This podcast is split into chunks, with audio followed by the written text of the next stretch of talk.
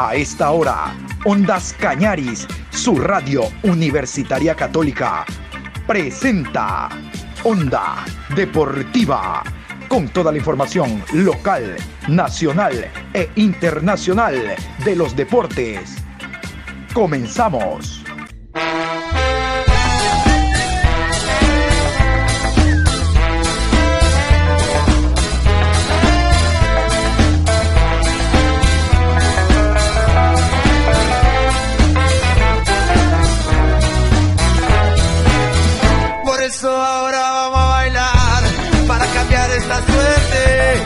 Sabemos gambetear para ausentar la muerte. Vamos a bailar para cambiar esta suerte. Si sabemos gambetear para ausentar la muerte. Hola, ¿qué tal? Buen día, ¿cómo está Adrián? Patricio, oyentes de Ondas Cañaris, estamos iniciando la programación Onda Deportiva hoy en jueves, jueves 15 de septiembre, programa 1043 a lo largo del día. Cada vez se acerca la fecha de estar en el Mundial. Ya estamos hoy a 66 días. ¿Qué le parece? Para estar en el Mundial de Qatar, jugando el primer partido ante la selección local, ante la selección de Qatar. Porque nosotros estamos en el Mundial. Chile no. Y de entrada, déjeme recordarle, si usted quiere estar en el Mundial de Qatar, bueno, haga recargas a propósito de los amigos de Betcris que nos han enviado las gorras que estamos obsequiando. Usted haga recargas de 5 dólares en su cuenta y ya está. Ya está participando y va a ser uno de los convocados. No con Alfaro, porque Alfaro los concentra y no pueden hacer esto. No, va con Alex Aguinaga, concentradito con el profesor Alex Aguinaga allá en Qatar. Yo, yo me voy a Qatar, les cuento, yo voy a estar en Qatar. Por lo pronto ya separé un camello pues, para movilizarme allá. Y después, vea usted, estaré en Qatar. Les enviaré fotos. Chile no. A los amigos chilenos les vamos a enviar las fotos desde Qatar. Recuerden, cada vez estamos más cerca de el Mundial donde nuevamente estará la selección ecuatoriana de fútbol. A propósito del Mundial y demás, Hoy en el programa vamos a tener unas declaraciones que ha dado Jorge Célico para una emisora capitalina que siguen haciendo ruido, eco, bulla en Guayaquil y en hinchas del Barcelona. Vamos a hablar del Deportivo Cuenca, porque el día de ayer Efren el Cachorro Mera dio una rueda de prensa. Vamos a hablar también de los árbitros horarios que ya están. Hablaremos de los sancionados. Ya está la, la comisión disciplinaria, dio la nómina de sancionados. Eh, hablamos de jugadores, cuerpo técnico, asistencia de público y todo aquello que cerró la décima fecha de la Liga Pro Betcris. Pero yo quiero comenzar con esta nota porque hoy, en las primeras horas de la mañana, 10, 11 de la mañana de Zurich, debía de presentarse de manera virtual Byron Castillo junto a su abogado por este reclamo que está Chile. No, no, no, no, no es guandoniano, es colombiano. Y más turro eres tú porque en la cancha te gané los puntos y reclaman y quieren embarcarlo a Perú, embarcar a Colombia en este reclamo. Es que solitos no se quieren, no quieren transparentar esta vergüenza que debería darle a los dirigentes de la ANFP, de la Asociación Nacional de Fútbol de Chile, ya, vamos a decirle Federación Chilena, vergüenza debería de darles que quieren entrar por la ventana. Eh, ya amenazó Byron Castillo con su abogado que cuando pase todo esto les va a clavar una buena demanda por el daño de imagen. Bueno, Vamos a ir a continuación con este despacho que nos llega. Aún no hay resolución. Hubo la reunión esta mañana, entendemos, y la resolución será la próxima semana. Pero créame, yo no les vendo humo, usted sabe. No va a pasar absolutamente nada. Vamos a continuación con la nota. No vamos no La polémica sobre la nacionalidad de Castillo sigue estando en boca de los directivos del seleccionado de Chile y ahora del Comité de Apelación de la FIFA, quien se reunió hoy para analizar las pruebas que presentan desde La Roja buscando entrar en el Mundial de Qatar. Byron Castillo no descansa de los continuos comentarios y las constantes noticias que salen en los medios de comunicación referente a su verdadera nacionalidad. A pocos meses del arranque del Mundial de Fútbol de Qatar, el jugador todavía tiene que solucionar este problema y cumplirle a la FIFA. La nueva prueba se dio a conocer a través de un medio de audio en el que supuestamente habla Byron y reconoce que es nacido en Colombia. Llegué y no sabía nada de eso de arreglar. Entonces me dijeron, ya listo, te vamos a arreglar, vamos a hacer esto y lo otro, por aquí te vamos a ayudar. Los chilenos piden a través de este audio que sea investigado por el Comité de Apelaciones. La selección roja espera que se les dé lugar de Ecuador de cara al Mundial de Qatar, puesto que dicen es una irregularidad. Yo ya les he explicado que este audio fue presentado hace dos años como reclamo eh, de Chile y luego fue presentado en primera instancia. Lo que les digo en, estos, en estos días previos a la reunión de hoy, ¿cómo así Inglaterra está preocupada de la nacionalidad de Castillo y que no vaya Ecuador sino Chile? ¿Cómo así? Pregúntense eso, ¿cómo así? Es evidente que la Federación Chilena es la que está moviendo los hilos. Hay dinero de por medio, hay dinero para dejar por fuera a Ecuador, algo que lo logramos en la cancha. En la cancha te ganamos. ¿Y sabes dónde? Allá mismito, en Chile, te ganamos en la cancha. Y resulta que de una manera vergonzosa, aquí sí voy a aplicar el término de Faría, asquerosa, intentan ingresar por la ventana algo que no ganaron. El derecho no lo ganó Chile. Pero tranquilidad, no va a pasar nada, absolutamente nada. Del mundial no nos baja nadie. Pila, pues yo ya estoy en Qatar. Yo, gracias a clic con los cinco recargas, ya estoy en Qatar. ¿Y qué hago con mi camello? No, no, no, no. Nos vamos para Qatar. Ya saben, no va a pasar nada. La próxima semana o en 15 días, a más tardar, se va a conocer la resolución de FIFA que va a ser la misma de primera instancia. No pasa nada. Siga, juegue, levántese y siga. No pasa nada.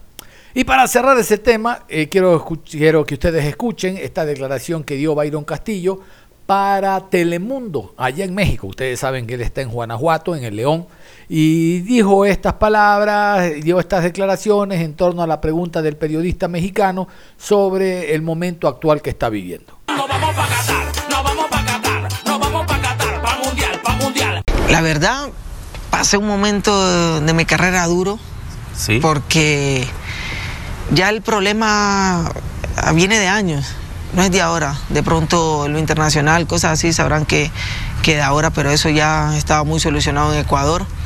Bueno, se hizo eh, por la parte de aquel país y cosas, huyeron, replicaron mucha lo que fue el caso prensa y se hizo noticia.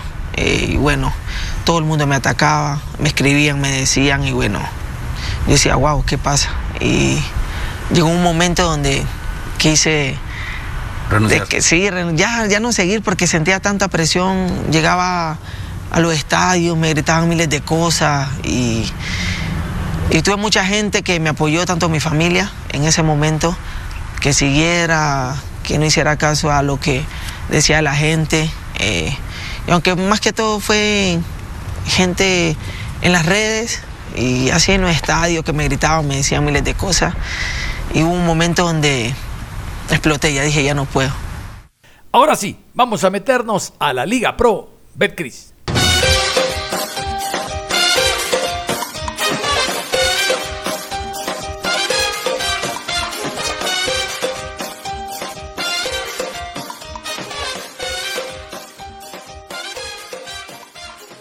Vamos a hablar de la fecha número 11. Ya saben, entre viernes y lunes se juega la fecha. El domingo, entre sábado y domingo, se va a conocer la nómina de jugadores que formarán parte de la selección. Al margen de aquello, el día lunes se jugará el encuentro Guayaquil City Muchurruna. ¿Quieren que les adelante algo? Aquí entre nos, el doctor Chango le dijo a Cumbicus: si no ganas ese partido, te voto, te vas. No el de mañana de Copa Ecuador, donde Musuruna será visitante ante Nacional. No, no, no. El lunes. Quiere que gane el lunes ese partido. Si no, lo echa. ¿Qué les parece? Bueno, a mí no me gusta el chisme. Yo les cuento nada más lo que escuché. Vamos a continuación a contarles también los árbitros, los horarios. Hay tres partidos con VAR. Barcelona, ustedes saben, se cura en salud porque no confía en los árbitros. Farías llegó, vio y dijo, uh, pide arbitraje eh, de VAR. Y también ahora el partido Liga de Quito Independiente tiene presencia de VAR. Vamos a escuchar entonces los colegiados, los árbitros para todos estos encuentros. Viernes 16 de septiembre, 19 horas, en la ciudad de Cuenca, Estadio ASA, Banco del Austro. Deportivo Cuenca recibe a Cumbayá Fútbol Club. Árbitro central, Mario Romero. Asistente 1, Byron Romero.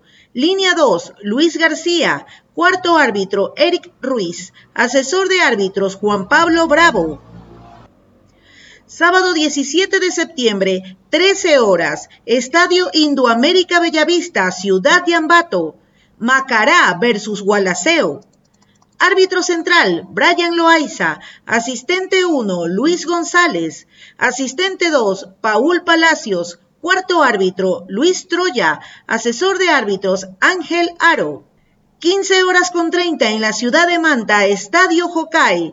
Delfín Sporting Club recibe a 9 de octubre Fútbol Club. Árbitro central, Augusto Aragón. Asistente 1, Flavio Nal. Línea 2, Juan Cruz. Cuarto árbitro, Henry Arizaga. Asesor de árbitros, Manuel Yepes. Continúa la jornada a las 18 horas en la ciudad de Quito, Estadio Rodrigo Paz Delgado. Liga de Quito versus Independiente del Valle. Árbitro central, Roberto Sánchez. Asistente 1, David Bacasela. Asistente 2, Dani Ávila. Cuarto árbitro, Anthony Díaz. Asesor de árbitros, Clever Freire. En el bar, Luis Quirós. Asistente de bar, Mónica Amboya. Encargado de la calidad, José Luis Espinel. Domingo 18 de septiembre, 13 horas, Ciudad de Quito, Estadio Olímpico Atahualpa. Universidad Católica recibe a Orense Sporting Club. Árbitro central, Luis Quirós. Asistente 1, Ricardo Baren. Asistente 2, Darío Morán. Cuarto árbitro, Jordan Montesé. Asesor de árbitros, Iván Jordán. 15 horas con 30 en la ciudad de Quito, Estadio Gonzalo Pozo Ripalda. Aucas versus Técnico Universitario. Árbitro central, Marlon Vera. Asistente 1, Edwin Bravo. Asistente 2, Ricardo Valdivieso. Cuarto árbitro, Rodi Zambrano. Asesor de árbitros, Fernando Tamayo. En el bar, Guillermo Guerrero. Asistente de bar, Edison Vázquez. Encargado de la calidad, Luis Vera. 18 horas, Estadio George Capwell, Ciudad de Guayaquil. Club Sport Emelec versus Barcelona Sporting Club. Árbitro central, Franklin Congo. Asistente 1, Juan Aguiar. Asistente 2, Denis Guerrero. Cuarto árbitro, Diego Lara. Asesor de árbitros, Sandro Vera. En el bar, Carlos Orbe. Asistente de bar, Cristian Lescano. Encargado de la calidad, Osvaldo Segura. Cierra la jornada el día lunes 19 de septiembre, 19 horas, Estadio Cristian Benítez Betancur, Ciudad de Guayaquil. Guayaquil City versus Mushurruna Sporting Club. Árbitro central, Alex Cajas. Asistente 1, Andrés Tola. Asistente 2, José Luis Quirós. Cuarto árbitro, Wellington Arauz. Asesor de árbitros, José Hernández. El partido que abre en la fecha, ustedes ya lo escucharon, es Deportivo Cuenca ante el... ¡Que vive el Cumbayá! El Cumbayá, sí señor. Deportivo Cuenca Cumbayá se merece este encuentro una muy buena presencia de público para darle el respaldo que necesita el técnico Schurrer que está haciendo muy bien las cosas. ¿Qué más se puede pedir con el equipo limitado que tiene y con jugadores que parecería escogen partidos? Vamos a continuación con la promo. Vamos a ponerle la promo en estos momentos, mi querido amigo. Vamos con la promoción Ondas Cañaris en la transmisión este viernes del encuentro Deportivo Cuenca Cumbayá. La Liga Pro Betcris cada fecha se pone más vibrante, apasionante y este fin de semana no será la excepción. Iniciamos la fecha 11 este viernes desde las 19 horas en el Alejandro Serrano Aguilar con el encuentro Deportivo Cuenca. Cuenca. Deportivo Cuenca versus Cumbayá. Los hombres hoy te cantan, los puntos en disputa serán vitales para llegar a un torneo internacional o para salvar categoría. Deportivo Cuenca, Cumbayá, 19 horas, Alejandro Serrano Aguilar, por Ondas Cañaris. Vive el fútbol a otro nivel. Ahora sí. En ruedas de prensa el día de ayer habló Francisco Mera, el Pancho Mera, como le dicen por acá. Francisco Mera habló en torno a eh, los últimos encuentros del Cuenca, a la preparación para esta semana, habló del rival Cumbayá y en general nos dijo de que tiene, o dijo en la rueda de prensa que tiene contrato hasta diciembre nada más, que ya habló con Saritama, pero todavía no hay nada de la extensión de contrato. Mejor vamos a escuchar al eh, jugador Francisco Mera. Eh, Pancho, bueno, se viene un partido difícil, complicado, frente a Cumbayá, un rival que está peleando justamente eh, el descenso y va a querer venir a sacar eh, puntos justamente acá a la ciudad de Cuenca. ¿Cómo han venido trabajando este partido, también luego de la derrota contra el conjunto del 9 de octubre? Y la siguiente pregunta, ¿cómo se ha venido sintiendo usted en este 11? El profe Schurer ha sido un jugador importante e indispensable en esta segunda parte, en esta, bueno, en general en etapa. Eh, el saludo cordial para usted, Pancho. Eh, con todos los que estamos aquí presentes, pues la verdad que eh, hemos trabajado muy poco, la verdad. Hemos tenido una semana muy corta. Hoy ha sido un día donde hemos hecho un poco más de funcionamiento y bueno, el partido que tuvimos contra 9 de octubre fue algo que que no está en nuestros planes, pero eso es lo lindo del fútbol, hay que reivindicarse, tenemos una revancha el día viernes y sabemos que con Bahía se está jugando eh, la permanencia en la, en la, serie de privilegio y, va a venir a querer eh, sacarnos, sacarnos puntos, así que mm, tenemos que tener cuidado de eso, ya los clubes que están peleando el descenso nos han sacado puntos y esperemos que que esta vez eh, nosotros podamos ser los, victoriosos de eso. Eh, eh, con respecto a la, a la segunda pregunta, bueno, me he sentido bien, he venido trabajando de la mejor manera para, para poder ganarme la, la, confianza del profe, me la está dando y creo que, que, con trabajo y sobre todo con el, con el gran desgaste que se hace en el medio campo se, se está reflejando todo eso. ¿Y a quién más, eh, Francisco, eh, enfrascados un poco más en el hecho de consolidar ya ese cupo para la Copa Sudamericana o piensa usted que queda una remota posibilidad por pelear la etapa, Francisco? Eh, bueno, la verdad que estábamos muy ansiosos de, de, poder estar peleando la etapa. Estamos ahora un poco lejos, pero, pero bueno, los rivales de arriba tampoco, en especial Aucas, no es que sumó los tres puntos, sumó uno. Entonces todavía tenemos la, la esperanza y sobre todo la, la predisposición para poder buscar la, la, etapa. El torneo internacional lo tenemos, lo tenemos muy cerca y bueno, esperemos, como siempre digo, al final darles alegría a la hinchada. Francisco, eh, ¿Cómo está su parte contractual con Deportivo Cuenca? ¿Hasta cuándo tiene contrato y si han conversado con usted para el próximo año que pueda continuar en este equipo? Cuéntenos un poquito ese tema. Bueno, eh, mi contrato se termina a finalizar la temporada. Eh, firmé simplemente por, por, un año y hemos hablado con, con Luis Fernando, pero no hemos todavía llegado a, a, algo oficial o algo, eh, se puede decir, eh, de sentarnos a conversar bien de parte y parte, así que simplemente una pequeña conversación, pero, pero nada concreta. Francisco, se analizó, se sacaron a limpio las cosas negativas que se hizo en el partido anterior y cómo han preparado para este día viernes el compromiso. Bienvenido. Sí, sabemos que cometimos errores en el partido del fin de semana. Eh, creo que ha sido uno de los partidos de esta segunda etapa que, que la verdad eh, nosotros mismos nos desconocemos, pero bueno, creo que hay que dar vuelta a la página, hay que sacar, eh, como tú dices, a, a limpio lo que se hizo mal, lo que se viene haciendo bien y tratar de de nuevamente este fin de semana eh, hacer las cosas de la mejor manera y podernos quedar con los tres puntos. Se tomarán las precauciones porque más de una vez han pasado el susto ya con equipos que están en la parte baja de la tabla, lo que pasó con Macará, lo que acaba de pasar con 9 de octubre. ¿Cómo enfrentar este compromiso sabiendo que Cumbayá también es uno de los equipos que está luchando por no descender? Sí, como lo había dicho en la anterior pregunta, creo que los equipos de abajo nos han venido eh, siempre eh, pues pasándonos factura, lastimosamente, pero esperemos que esta vez no sea, esta vez sea una de las excepciones. Sabemos que tenemos un rival muy fuerte, se está jugando, como dije, la permanencia en Serie entonces debemos tener las debidas precauciones, estar muy concentrados los 90, 95 minutos de juego. Pancho, preguntarte qué es específicamente lo que te pide Gabriel Schurrer en el mediocampo, teniendo en cuenta que han hecho una gran dupla con Rodrigo Melo. Ese doble 5, ¿cómo se distribuye? ¿En qué momento marca uno? ¿En qué momento marca el otro? ¿Cuándo uno puede irse un poco más al ataque y lo cubre el otro? Porque realmente han hecho una gran sociedad, pero me imagino que tiene que estar bastante conversado qué es lo que hace cada uno.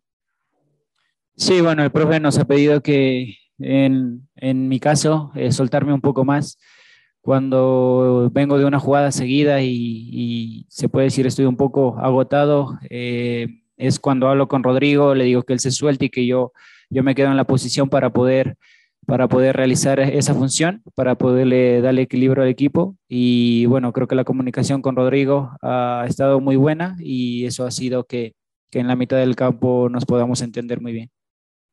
Eh, Pancho, el próximo eh, rival, ya lo decían los colegas, es el que está peleando allá en la parte del fondo. ¿Cómo ha trabajado en, estos, en este poco tiempo, ya que la semana es corta? ¿Cómo está usted en la parte física? Eh, ¿Podrá trabajar el partido completo? ¿Cómo está para poder enfrentar al conjunto del Cumbaya el próximo viernes? Francisco, con un saludo cordial.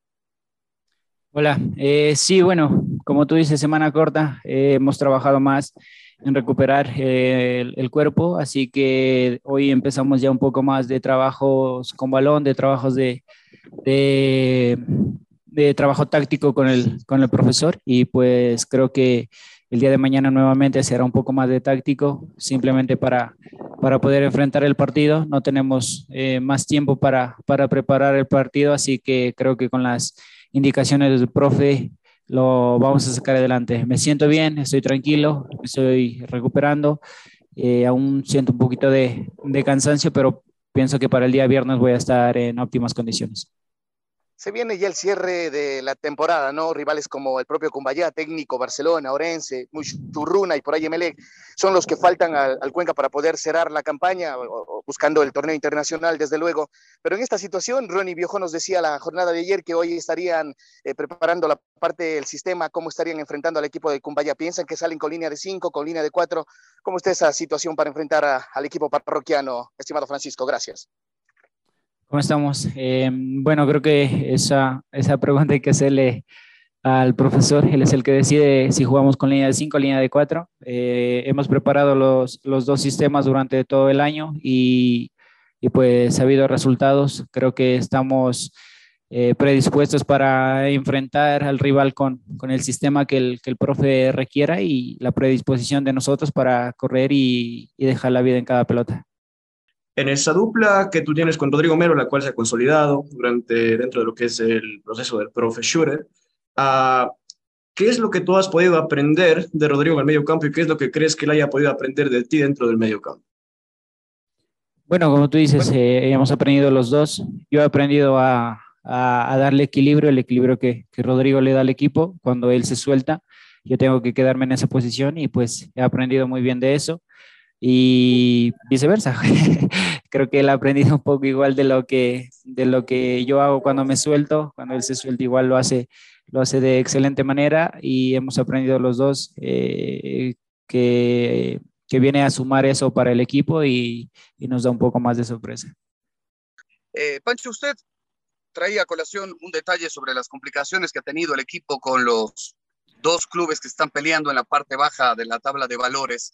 ¿Hay algún argumento, hay algún análisis que se haya hecho? ¿Por qué justamente estos dos partidos se le complicaron a Deportivo Cuenca? No sé si pasa por las urgencias que tiene el adversario en salvar algunos puntos, por ahí exceso de confianza, son cuestiones lógicas del fútbol. ¿Cuál es el análisis que han hecho ustedes, Pancho? Bueno, eh, creo que en el partido de, de Macará fue una, una pequeña desconcentración que tuvimos, una desconcentración en nuestro eh, en, el en todo el partido y pues lastimosamente nos costó. Contra 9 de octubre pues eh, desafortunadamente nos cobran un penal que, que, en lo particular, en lo personal a mí no, nunca existió y han sido cosas que tal vez nosotros psicológicamente nos preparamos, pero al momento de, de, estar en el partido, eh, una desconcentración nos cuesta y pues lastimosamente un penal que, que, nunca hubo también nos ha costado eso. Entonces creo que de parte de nosotros eh, eh, hemos estado siempre conscientes de, de, lo que enfrentamos. Los equipos de abajo se juegan, como dije, la estancia en Serie A, se juegan la vida y nosotros pues también nos jugamos la vida tratando de buscar un, un torneo internacional y, y, estamos todavía aún cerca de, de, la punta. Así que creo que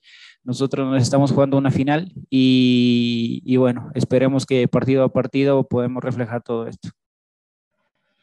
Pancho, y en lo individual, se hablaba mucho de la compenetración y sobre todo el entendimiento que ha habido con su compañero en medio sector, Rodrigo Melo. Le quiero preguntar netamente desde un ámbito individual, si es que usted considera que este y el año anterior, por la continuidad, por lo que representó en Deportivo Cuenca, ha sido su mejor temporada en el fútbol profesional, es una de las mejores o cree que hubo otra mejor versión de Pancho Mera en el fútbol profesional? Bueno, en Serie creo que ha sido una de mis mejores eh, campañas en, en, el fútbol. Eh, este año he sido más regular, he jugado la mayoría de partidos, pero me quedo con, con la del 2017 cuando llegué a Delfín, eh, una temporada que, que, que llegaba como jugador de, de, Serie B y, y, llegar a, a, a, poder jugar con grandes jugadores. Eh, nos llevó a una, a una final y, y bueno, creo que eso me quedo con estas dos, dos temporadas. La última pregunta que te quería hacer, eh, Francisco, es eh, ¿qué, ¿cuál fue la función que le dio el profe Schurer en el mediocampo para el partido contra el 9 de octubre? ¿Y qué crees más o menos que fue lo que falló en términos de mediocampo, que es lo que más está especializado tal vez, y un poco en el conjunto para que no se pueda el resultado que esperaban sacar allá de Milagro? Sí, bueno, eh, la, la, orden del profe fue tratar de darle equilibrio al equipo y, y poder atacar eh, desde, el, desde el posicionamiento. Pero, pero bueno, lastimosamente en el segundo tiempo nos replegamos mucho más hacia atrás y creo que eso fue que nos costó eh, ese, ese gol, que, que, la verdad, como digo, no, para mí no, no fue penal, lo recalco. Y, y nada, creo que el, el, partido en sí nos llevó a replegarnos hacia atrás y, y pues bueno, lastimosamente no, no pudimos rescatar un punto y en el primer tiempo tuvimos para, para concretar un gol, pero bueno, lastimosamente no, no se pudo y lastimosamente nos tocó perder. Y después de escuchar a Francisco Mera, nos vamos a ir a la pausa. En la segunda media hora estaremos hablando de lo que les dije al inicio, ¿no? Esa nota que dio Jorge Célico, que ha traído mucha cola, las verdades de Célico, y también vamos a hablar, la comisión disciplinaria de la Liga Pro ya dio a conocer las sanciones, hablando de la fecha número 10. No hubo mayores problemas con el tema Bengala, le adelanto, en base a la reunión que hubo hace una semana en Quito Ahora nuevamente los jueces, los fiscales están en los estadios, así que por lo tanto hay más seguridad desde la entrada, como debe de ser. Vámonos a la pausa y regresamos. Onda Deportiva. Regresamos con Onda Deportiva. Vamos a continuar con la programación en esta segunda media hora aquí en Ondas Cañaris. Estamos en la programación Onda Deportiva. Vamos a iniciar, como habíamos indicado, con eh, la comisión disciplinaria de Liga Pro y los sancionados. Vamos a escucharla primero y después hablar de algunas cosas positivas que ya se empiezan a dar desde esta fecha número 10 de la Liga Pro Betcris. Encuentro Barcelona 5, Macará 3. Suspensión un partido. Luis Mina Zapata por Macará. Partido Aucas 1, Emelec 1.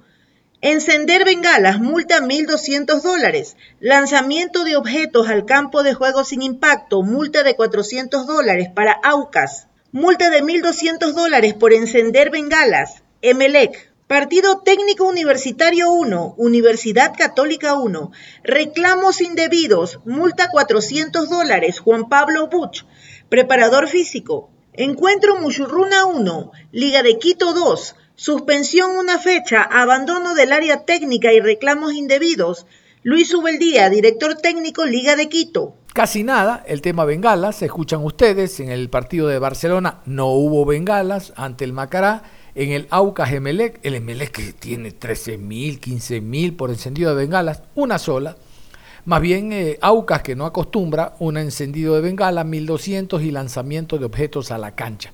Por lo demás, lo típico, reclamo de los árbitros, lo que sí ya se explica y no entendíamos por qué la expulsión de Luis Subeldía. Recuerdan que la semana pasada estuvo Carlos Grueso en la rueda de prensa. Bueno, Subeldía salió del área técnica. Ellos tienen ahí un potrero, un delimitado, hay un corral, ahí no pueden salir. Y Subeldía en el fútbol ecuatoriano cree que puede hacer, eh, cree que puede hacer lo que le da la gana. Esto no lo hace en Argentina. Entonces acá las leyes están para cumplirlas y el que no se lo sanciona.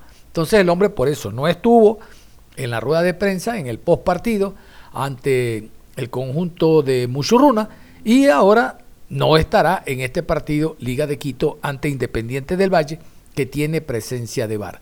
Recuerden que la semana pasada hubo una reunión en conjunto, Liga Pro Ecuatoriana de Fútbol, con el Ministerio del Interior, y se logró primero que los eh, fiscales estén nuevamente eh, formando parte de los espectáculos deportivos, dos, tres fiscales, dependiendo eh, la espectacularidad, los llamativos de la fecha. De seguro para el clásico de la astillera este domingo en Guayaquil habrán por lo menos cuatro. Habrá, y que iba a haber más, em, eh, más control de seguridad en las puertas de acceso a los escenarios deportivos. Estas dos bengalas se le pasaron a la gente de, de Quito, de Gonzalo Pozo, porque de seguro la gente del MLE tiene que haber llevado muchas, ¿no? Pero esto es bueno, esto es bueno. No vamos a pretender que de la noche a la mañana se acabe y se erradique esto que también es violencia, no. Pero por lo menos ya en el contexto general, dos bengalitas, dos, dos, nada más, dos. Una del MLE, reitero, MLE la última fue 13.800 dólares de multa, imagínense usted. Y eso paga la directiva. Bueno, con estas buenas noticias vamos a continuar con otro tema.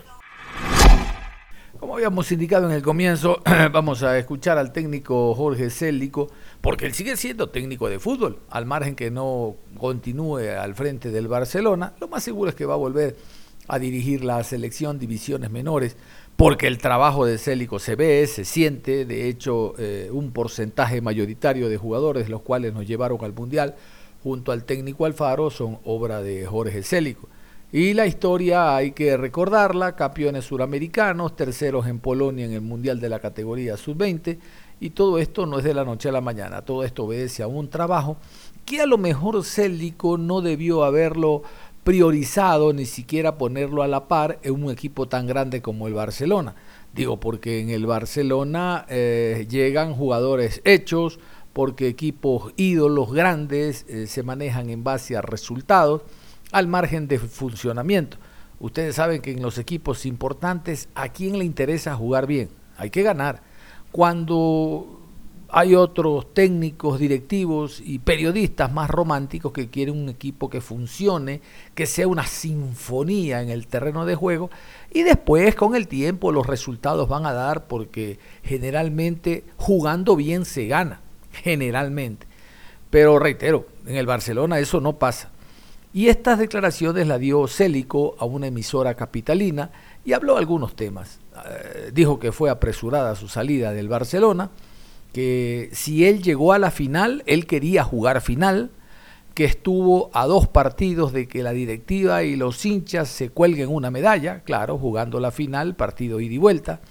Habló de los jóvenes que les dio la oportunidad y sobre todo esa derrota con el Gualaceo que fue el punto culminante porque primero uno habla del funcionamiento y después del resultado. Pero como les dije al inicio, en equipos grandes primero es el resultado, después el funcionamiento. Oye, ¿y el equipo cómo quedó? Ganó 2 a 0, bien, aunque estuvo guindado de los palos y con dos contragolpes metió dos goles.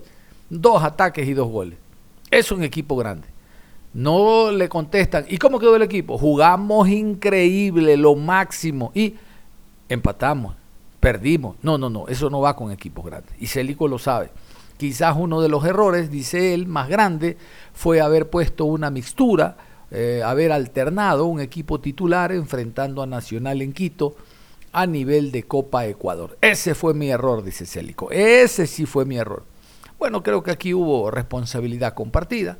La dirigencia al eh, desarmar, desbaratar un plantel de segunda línea hacia adelante, ¿no? El caso de Martínez, eh, el Ojo Cortés, eh, Garcés, Maestriani, sacar a un lateral con la proyección que tiene Byron Castillo por necesidades económicas, el famoso fair play financiero, el técnico también en sus planteamientos, tratando sobre la marcha cambiar la línea de cuatro por una línea de tres, pensando en la final, y los jugadores, pues no, todo el esquema, todo el planteamiento que se practica en la pizarra en la semana y antes de salir a la cancha quedó ahí, en la, en la pizarra.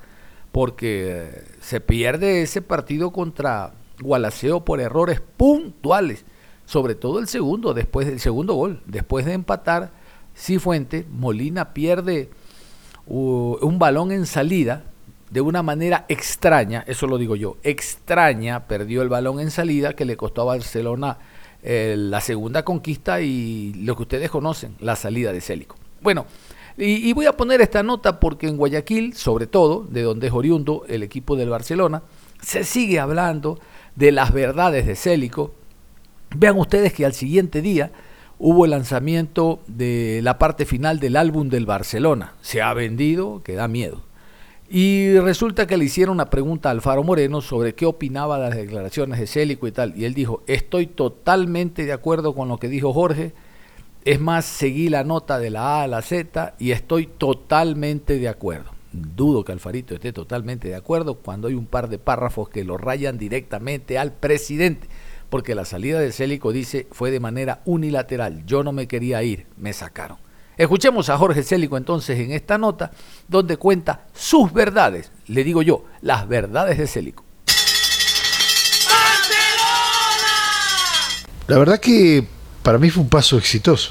Barcelona ha sido un, paso bueno. Dejamos, para no hablar en primera persona, al equipo en la final del campeonato, ganamos la primera etapa, nos mantuvimos 13 partidos consecutivos en, el primer lugar desde que tomamos el equipo. Eh, promovimos cinco juveniles a primera, hacía años que Barcelona no ponía un juvenil en primera. Eh, acompañamos eh, una de las ideas que tiene el club, que era el campeonato financiero, no poniéndonos a ninguna de las transferencias en mitad de campeonato.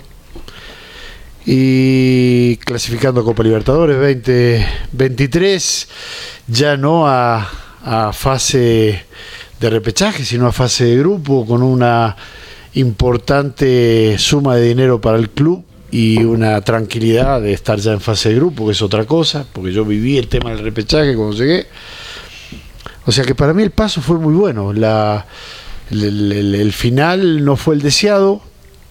Mm, no es, eh, todavía no lo entiendo, pero, pero lo acepto y como no soy un hombre conflictivo, en su momento cuando se me planteó esta posibilidad de salir, yo conversé con Alfaro Moreno y me puse de acuerdo con él, no tengo ganas de, de ponerme en, de dañar a ninguna institución del fútbol ecuatoriano. ¿eh?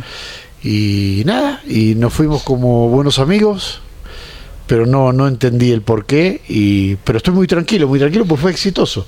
Eh, todo, todo, yo les podría nombrar, eh, termina la primera etapa, había un jugador que yo no, yo no lo tenía en cuenta, lo cedimos, que fue Garcés, el resto de jugadores fueron posibilidades de venta, el tema de Byron Castillo, el tema, de Giancarlo Montaño, que, que para mandarlo a préstamo, porque también yo veía que no tenía tanto lugar, prefería, yo ya lo había tenido a San Carlos en juveniles y consideraba que los juveniles que venían atrás podían tener más chance que él. El tema Emanuel Martínez, que prácticamente no lo tuve, como pues no lo pude disfrutar porque estuvo mucho tiempo lesionado y enojado también en un momento porque no lo vendían. Se vendió, se vendió Mastriani. Traje un solo jugador. Le cambió mucho el equipo fue cambiando el equipo, pero yo con la tranquilidad de que tenía para ganar la final del campeonato. Eh, creo que Barcelona está con la posibilidad de competir de igual a igual con cualquiera de los otros finalistas que puedan estar. AUCA, Liga, ¿qué será? El destino de- Independiente. Independiente, quién sabe quién. Pero cuando dice traje solo a uno, profe, ¿usted lo pidió a quién? Porque llegaron Fidel y... No, yo y al goleador, a John Jairo, Al al, mejor centro delantero que tiene el fútbol ecuatoriano. Es el mejor centro delantero del fútbol. Sin duda, sin ninguna duda. Y lo traje convencido, bajó de peso, otra de las mentiras y tonterías que se escuchan por ahí. Periodistas hablando de que no bajó de peso, el chico bajó 5 kilos y medio, transformó 2 de, dos kilos en grasa en, en- en músculo, o sea que le sumó la, la capacidad física, se rompió el alma para, porque no es fácil bajar de peso cuando uno tiene tendencia, ¿no? Y esas son las cosas que por ahí me, me- me molestaron en su momento. Pero bueno, eh, sé que está pagando John Jairo con gol tras partido tras partido para y va, va a ser este va a andar muy bien seguramente. Y ese fue el único jugador. Ahora, me ofrecieron el tema de Fidel, vino Alfaro y me dijo, ¿le gustaría tener a Fidel? ¿Y cómo no me va a gustar tenerlo a Fidel? Aparte, a quién no, pero aparte había sido yo el único entrenador que lo había tenido a Fidel de chico aquí en el Ecuador. Claro. Porque Fidel trabajó conmigo en Nacional tres meses. Nacional no lo retuvo. Y ahí se va a Brasil. Él termina. Al Cruzeiro. Al Cruzeiro. Y después viene al Quito. Que fue a hacer una pasantía, ¿no? Fue una pasantía y se quedó allá. Pero nos, nos- acordábamos con Fidel eso. Fidel de chiquito era un crack, como lo sigue siendo ahora. Cuando a mí me, me dieron la posibilidad de traer a Fidel, dije, ¿cómo no voy a querer a Fidel? Claro, pero no es que lo pedí, porque yo estaba muy atado, y lo sabe Alfaro Moreno y la dirigencia, a- al proyecto de Barcelona, que es eh, tratar de nivelar las cuentas. Eh, promocioné muchos jóvenes de muy buen nivel. Hoy, el otro día, dos de ellos ya jugaron. Pero hacía muchos años que nos promovía un solo joven en Barcelona primera categoría. Y yo lo promoví a Isaac Delgado, a Edwin Valencia, a Leonardo Llanes, a Alien Obando con 16 años, el debut más joven en la historia del fútbol ecuatoriano, el centro delantero. Por eso digo que a tu pregunta te respondo esto. Para mí fue absolutamente exitoso el paso. ¿Por qué le digo que eso es otra mentira? Porque sí hubo un, un golpe increíble que Musurruna le gana a Independiente, ¿no? Pero también el golpe fue que Gualaceo nos gana a nosotros. Fue más golpe ese. O sea, se toman frases. O que Orense le gane a Liga el otro día. Eso es el fútbol ecuatoriano. ¿Cómo me pueden venir a mí a decir? Y ahí sí ustedes son culpables. Porque deben analizar de otra manera. Una cosa como analiza el hincha, otra cosa como analizan los especialistas que son, digo ustedes por la prensa. Perdió Liga con Orense 2-1. ¿Quién se lo esperaba? Decime quién se lo esperaba. No, no, nadie. Lo del otro día, lo que te estoy diciendo, lo nuestro con Gualaceo. Fue el único partido que perdimos de local en la primera etapa. Con Gualaceo. Un recién ascendido. Sin ofender, recién ascendido. Sí, sí, por supuesto. En el Monumental. Enorme. Eh, porque cuando perdimos con el Delfín, que fue en la segunda etapa de local, perdimos el Chucho Benítez. O sea, el único partido que tuve la, la mala suerte o la desgracia de haber perdido local fue con Gualaceo. ¿Quién lo esperaba eso? Lo mismo que Musurruna. Es más, yo creo que era más factible que Musurruna pueda ganar a la Independiente por cómo juega Musurruna Que- que ustedes pierdan. nosotros perdamos Gualaceo. O sea, eso no es, no es ningún tipo de justificativo. Nosotros ganamos muy bien la etapa. Nosotros agarramos el equipo segundo por gol diferencia. Los agarramos la tercera fecha. Le ganamos a 9 de octubre y ahí no largamos mal la punta. No teníamos mucha confianza y estábamos analizando cada uno de los equipos que podían llegar a la final. Y estábamos probando de alguna manera sistemas distintos de juego, zonas de esperas distintos de visitante y de local, jugadores distintos en distintos lugares, probando una línea de tres, o no tenía derecho de hacerlo No, no, por supuesto. Probando juveniles. Me acuerdo de una charla que tuve con el Beto Alfaro, porque la verdad que yo me fui bien con Beto. ¿eh? La directiva actual se portó bárbaro conmigo, salvo esto que no estoy de acuerdo. No sé si no es que se portó mal, pero no estoy de acuerdo. No estoy de acuerdo que me hayan este, sugerido correrme. Entonces, este, en una charla con él, un día me dice, yo veo que estás poniendo muchos chicos, me dice el Beto, ¿no? Por cuando lo hago debutar a Alien Obando, Ujú. que erra el penal ese día. Y yo le digo, Beto, si no es ahora, ¿cuándo? Y él me dice, sí, no, la verdad tenés razón. Si no es ahora, ¿cuándo? Si ya estamos en la final. O sea, todo marchaba fenómeno hasta que un día pasó lo que pasó, que fue hace una semana atrás, el lunes pasado. Él, él cuando me planteó a mí salir, me dijo, yo creo que estoy a tiempo de que el equipo cambie. Listo. Como él se portó tan bien conmigo y la dirigencia de Barcelona se portó tan bien conmigo, yo no me iba a poner bravo. Otro por ahí hubiera dicho, y bueno, échame. Si es todo por lo que piensa la gente, ¿y qué pasa si Melé lo golea a Barcelona el fin de semana? Claro. Hay que echarlo gusto. No es así, no es así. Hay que fijarse un proyecto, una línea y seguirla. Y tampoco hacer caso a lo que, a lo, a lo que se comenta afuera. Otra una de las cosas que se comentaba afuera el tema del camerino. Cero problema. Disgusto hay en todo el equipo o no lo hay. O Faría el otro día no se peleó con el centro delantero, César. Pero es normal, pero después no había ningún tipo de problema de nada. Pero yo no hablé, esta es otra de las cosas que, que es difícil. Eh, los jugadores la tienen clara. La gente por ahí no tanto, los jugadores sí la tienen clara. Porque yo hablé de este tema con ellos. Yo no me refería exclusivamente al Barcelona cuando hablé de los líderes negativos y líderes positivos. Hablaba en general del fútbol. ¿O acaso? No, no, en el fútbol, en la vida.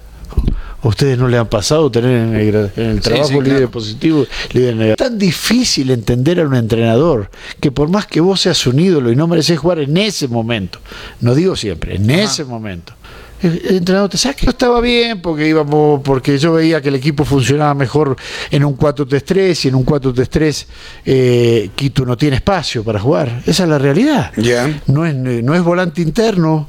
Quito es donde está jugando ahora, donde lo puse yo los últimos dos partidos. Ese enlace detrás del punta, punto aparte.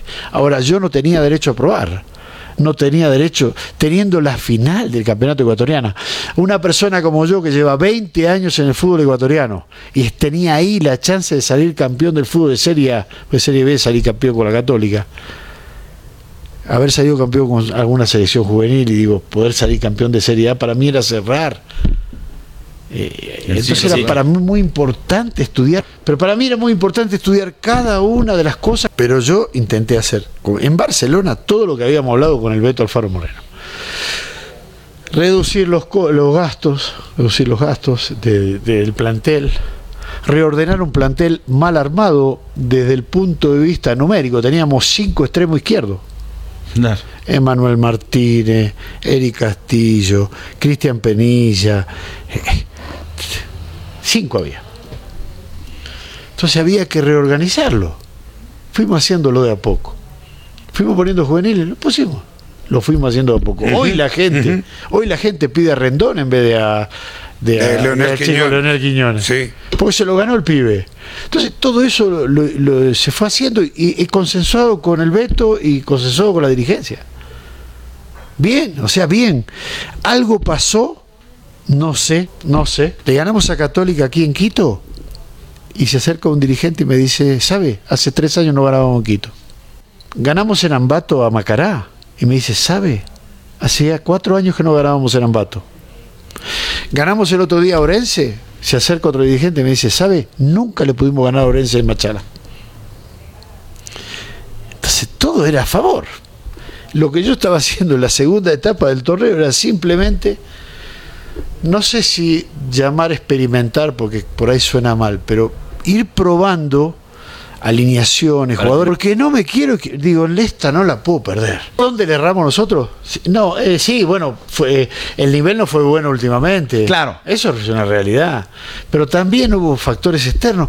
A ver, me dicen del partido de Gualaceo.